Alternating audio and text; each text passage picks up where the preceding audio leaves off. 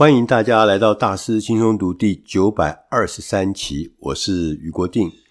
我想进入二十一世纪，这二十年来最重要的变化就是网络世界的来到。网络世界来到呢，其中有一个很重要的事情，就是用网络来做生意，所以我们所谓的电商、电子商务。电商呢，影响我们每一个人的生活，而且变成我们生活中一个很重要、很重要的新商业模式。所以，我们今天要来谈谈电商。怎么经营电商？我们选的这本书，它的英文名字叫做《The Soul of the New Consumer》，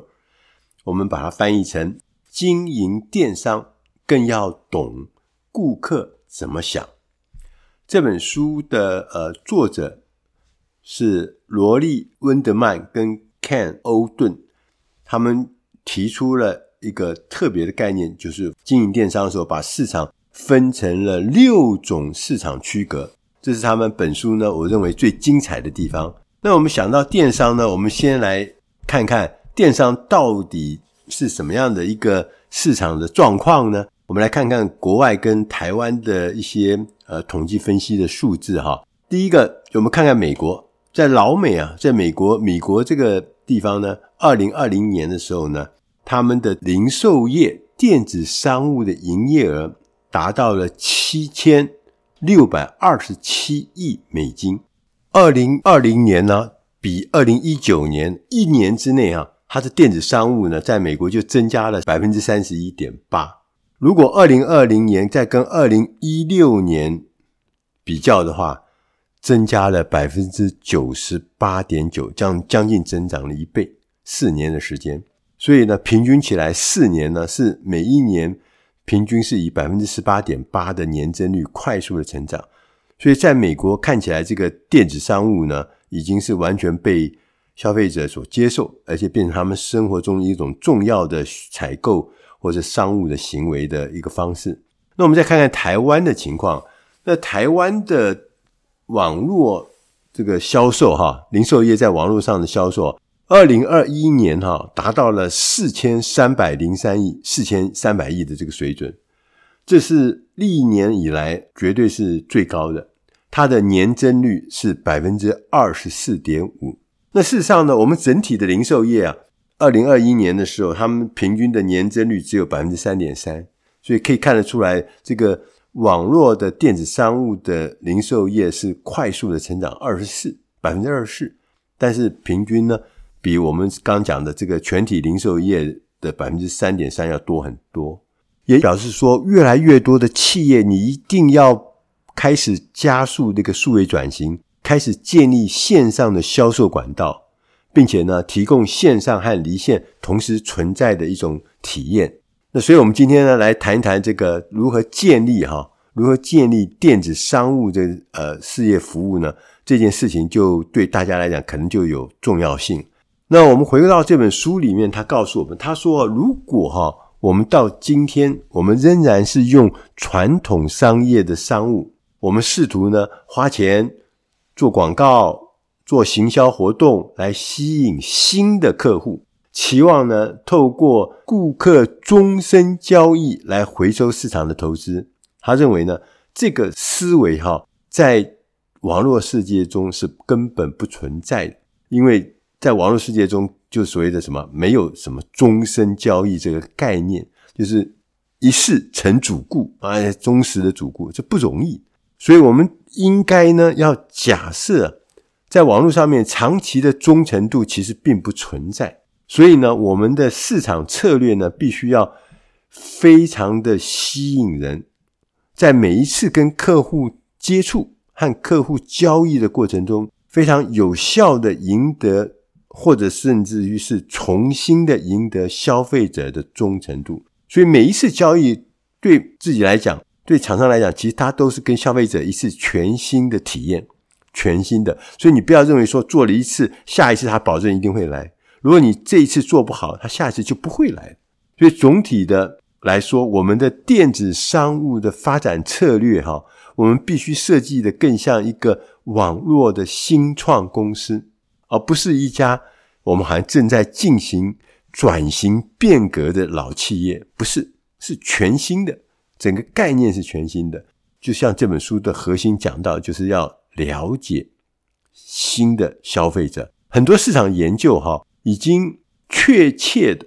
证明哈，消费者在线上的行为跟我们面对面的行为是不同的。更复杂的是，他们在特定类别的线上服务和线上产品上面，他们的行为也个别都不一样。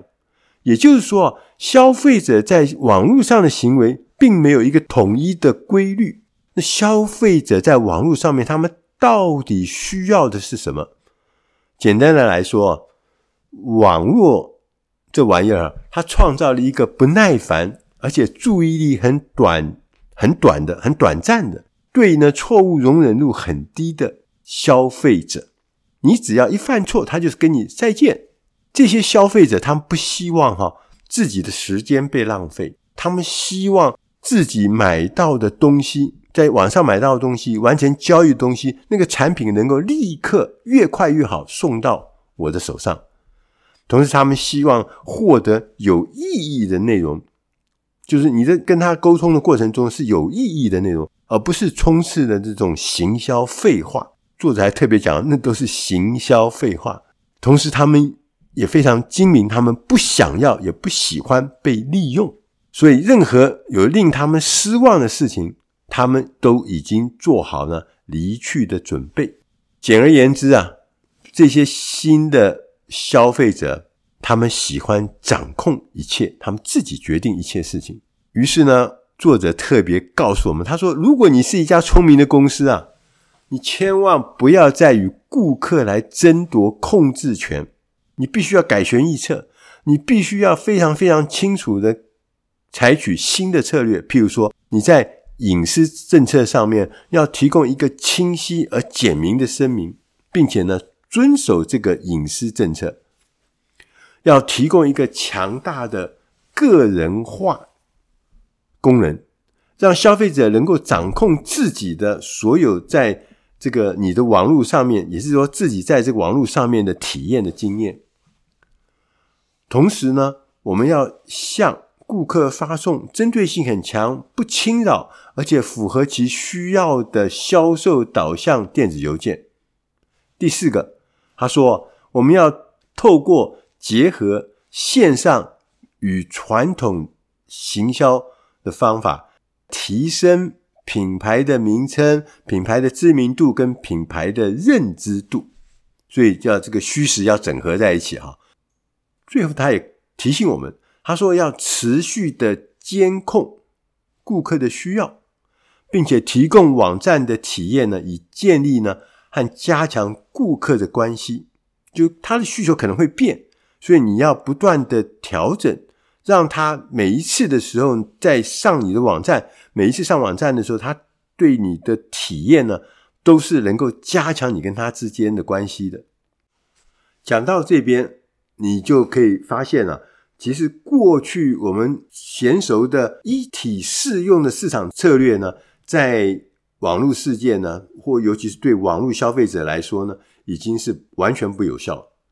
所以，对于我们要做电子商务的企业来说，越来越重要的是要锁定自己的市场区隔，要将所有的产品或所有的服务的内容呢，专门针对该特定区隔。进行调整，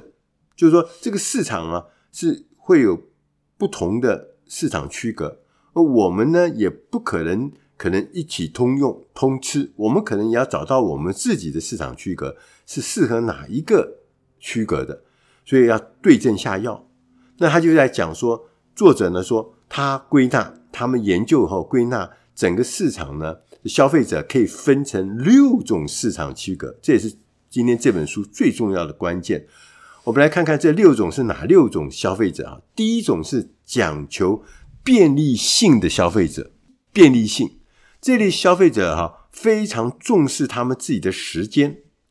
他们不愿意啊，为了节省一点点的钱，而在不同的网络零售商之间切换。他们讨厌呢，花时间去学习新网站的结构。他们也很讨厌花时间呢去填写线上的表单。早期的早期的消费者呢，网络消费者大部分呢是属于这一类的消费者，这个族群的消费者，他们呢就像刚刚讲的，讨厌学习，讨厌填单，不喜欢切换，重视呢时间的这个族群。随着这个消费者的越来越多呢，你就会发现有各式各样的人加进来以后呢，除了刚讲的讲求便利的消费者之外，又发展出其他的消费者的形态。那第二种的消费形态呢，是对价格敏感的消费者。价格敏感的消费者，他们非常乐意学习。怎么样去浏览新的网站啦？他们也愿意学习来填写表单啦。但是他们有个特征，就是他们有的时候就为了一块美元，就是意思就很少的钱的价格差距，就会鼓励他、激励他转换商家，就便宜一块钱我就换换一家了。所以他很在乎比价。那随着网络的越来越普及啊，这一类这个。价格敏感的消费者呢，会迅速的扩大，大家越来越在乎价格，对价格感到敏感。第三种消费者呢，叫货比三家型的消费者啊。这些货比三家消费者，他有个特征，就他们很喜欢分析网络商家提供的优惠，各式各样的优惠，然后呢，他也拿这个优惠来跟这个竞争对手来做。比较就其他竞争对手他们是怎么提供优惠，那这几家的优惠到底怎么样？所以呢，他不会盲目的选择最便宜的交易，他很理智的，他喜欢的是资讯越多，对他来讲是越开心越好。那对这群人来说呢，网络是一个美好的，而且是非常美好的冒险啊！货比三家的这群消费者。显然也正在快速的这种理智型的消费者呢，也快速的正在成长，而且扩大。那对于呃我们厂家来讲，这个中间呢是有很成很大的成长空间的。第四种消费者呢，叫做忠于品牌的消费者。这种消费者呢，他们只在熟悉而且信任的网站上买东西。一旦他们找到喜欢的品牌的时候，就需要相当吸引人的理由，才能让他们转向其他的品牌，忠诚度很高。所以呢，很多的新的网络消费者呢，这样刚开始尝试网络购物的时候呢，也会倾向，因为他刚刚开始加入这个，他的熟悉度可能不高，所以他的使用的频率也不是很密。然后呢，时间也不是很长，所以他会倾向于寻找原本熟悉的信任品牌，他自然呢就会成为这个市场区隔的一部分。所以，他虽然是买东西是在网络上买，但是呢，他原来在实体世界的那个熟悉品牌是他第一优先选择。第五种消费者是专注型的消费者。这个专注型的消费者，他有一个特征，就是他们上网的时候，其实是非常清楚自己想要什么。他不是来逛大街的，他们会直接前往特定的网站，然后完成了心中所想要的交易。所以，你对网络上所提供的什么其他额外的优惠啦，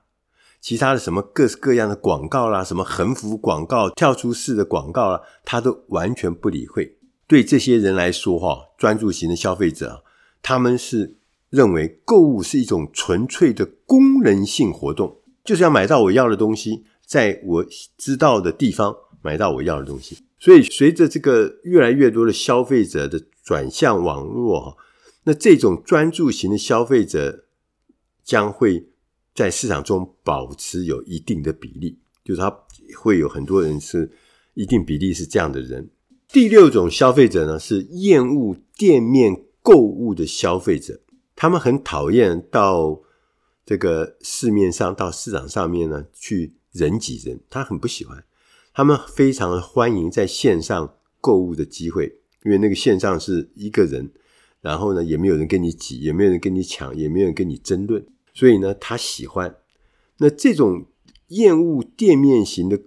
购物者呢，这种消费者呢，他们在未来哈、这个市场区隔呢，它的比例也会呃持续的稳定的成长。就当你用过呃网络消费，你就喜欢那个样子的安静的自我的这种消费行为。所以讲到这边呢，大家可能会有个感觉，就是说电子商务的发展竟如火如荼的前进，但是也有很多人在电子商务上面呢，其实付出惨痛的代价。就并不是一定啊、呃，每个人去做电子商务都可以啊、随着市场呢蓬勃发展，很多人都铩羽而归。作者呢就特别提到的，你必须注意你自己，如果要发展电子商务的话，你要注意自己的发展电子商务的策略。策略，他说，因为在网络上面，消费者的期望是无止境的，所以呢，我们企业必须要将电子商务发展呢，视为一种设计新产品或者设计新服务的方式。我们必须理解新消费者他们的需求跟他们的偏好，将顾客的回馈，他们会有在网络上会回馈很多意见，好啊，喜欢啊，不喜欢啊，特别在乎啊，特别什么，这些回馈要融入在我们的策略当中。这样才可能开发出更好的服务。他就举个例子，一个呢真实的例子，这不但真实，还真实到我自己也都常常会发生这样的行为。他说，我们可能呢非常喜欢在线上比价，在线上找这个哎卖多少钱，在这什么什么，然后呢我们又到实体店，实体店去查看那个样品，然后呢再回到。线上来完成线上购买的交易，譬如说，我们去成品去看书啊，好多好多书，开心的不得了，翻翻翻。最后呢，我们选中的书都没有在成品完成交易，我们都当场在网上用可能是博客来或者用什么线上的书店，然后完成采购，完成买这本书的交易。那这样行为其实很普遍。那对于很多很多的人来讲，这个行为到底代表什么？那精明的企业他们又会做什么事？作者说，精明的企业会将支持而且不会阻碍这种混合购物的模式，因为这模式其实非常普遍。他说要支持而且要不阻碍。那在这里面呢，我就想起了一个例子，就是我们曾经在大智论组提过一个例子，就是 Best Buy。那 Best Buy 本来就是在卖 3C 的商品的东西，就后来他生意做得很不好，因为大家不来上面卖。最后他怎么样？他就跟所有的品牌结合，他变成一个店中店、展示店。譬如说，你想去买一个手机，你光是看可能不够，光是看网络上的讯息不够，你就到那个 Best Buy 里面的，比如说你去可能是 iPhone，可能是呃 Samsung 啊，不管是哪一家，那你就看到它实体的东西，然后摸来摸去，问了很多交谈，然后呢，你再。回去比价，在网络上可能比较便宜，你就在网络上完成交易，创造了一种全新的销售的价值链。所以作者是说，这个我们必须要做弹性的、混合的运用这个策略。随着更多人哈加入网络使用的行列呢，价格敏感型的消费者和货比三家的消费者会越来越普遍。所以呢，品牌忠诚度的策略呢，必须要重新调整。以前品牌的忠诚度放在第一，现在不是。现在价格可能对某些人来讲放在第一，比来比去呢，货比三家。以前比不容易嘛，那现在因为网络上方便，所以货比三家也方便。像这些新型的。市场区隔的消费者越来越多的时候，我们的策略一定要重新调整。作者呢，特别特别提醒我们，他说：“如果我们对于顾客满意度掉以轻心，甚至呢，我们停止提升价值主张，就没有提提出任何新的价值主张，这其实是非常非常的危险。”他说：“因为总会有一家聪明而且资金充足的公司。”能够提出更好的价值主张，吸引顾客，并且抓住他们的注意力，意思也就是说，会取代变成市场的领先者。讲到这一段的时候呢，我就想起了台湾的 PC Home。PC Home 在很多年以前曾经提出一个重要价值主张，就是二十四小时之内把货送到你手上。当时我们很多那个年代呢，呃，就是网络上买东西三天五天才收到货是很正常的。但他提出二十四小时就送到，就我们当场我们就觉得这个价值主张太好太重要，所以当时 PC Home 的生意就非常非常的好，一下子这个客户的满意度就提高了。同时呢，就变成市场的领先者。可是呢，经过了很多年，这个价值主张，就二十四小时送货，变成所有同业的普遍的服务的时候，这个价值主张就变成不是独门的专属的价值主张。就是他这么多年来，他没有再提出新的价值主张。现在，PC Home 已经不是台湾电商的第一品牌。这就是刚作者讲的，他说：“我们对于顾客的满意度。”认为他是我现在提供你好服务，他从此以后他就会会长期的保持忠诚度。其实这是不会存在的，这就血淋淋的例子。最后呢，作者罗莉温德曼和肯欧顿呢，他说：“他说游戏其实才刚刚开始，未来的电子商务市场是争取和留住顾客的竞争。你要想办法怎么留住，怎么争取到他们。”随着越来越多新消费者进入市场，要了解顾客的区隔，并且根据他们的需求，因为每个区隔的需求都不一样，根据他们的需求量身打造网络体验，将是会成为胜者跟败者的分水岭。最后这一段。无疑的就是我们经营网络事业最重要、最重要，而且能够让你长胜、让你长保竞争力的关键。大家可以仔细的回去想一想，也许呢，你会有一些想法会跑出来。以上的内容是出自《大师轻松读》第九百二十三期，经营电商更要懂得顾客怎么想。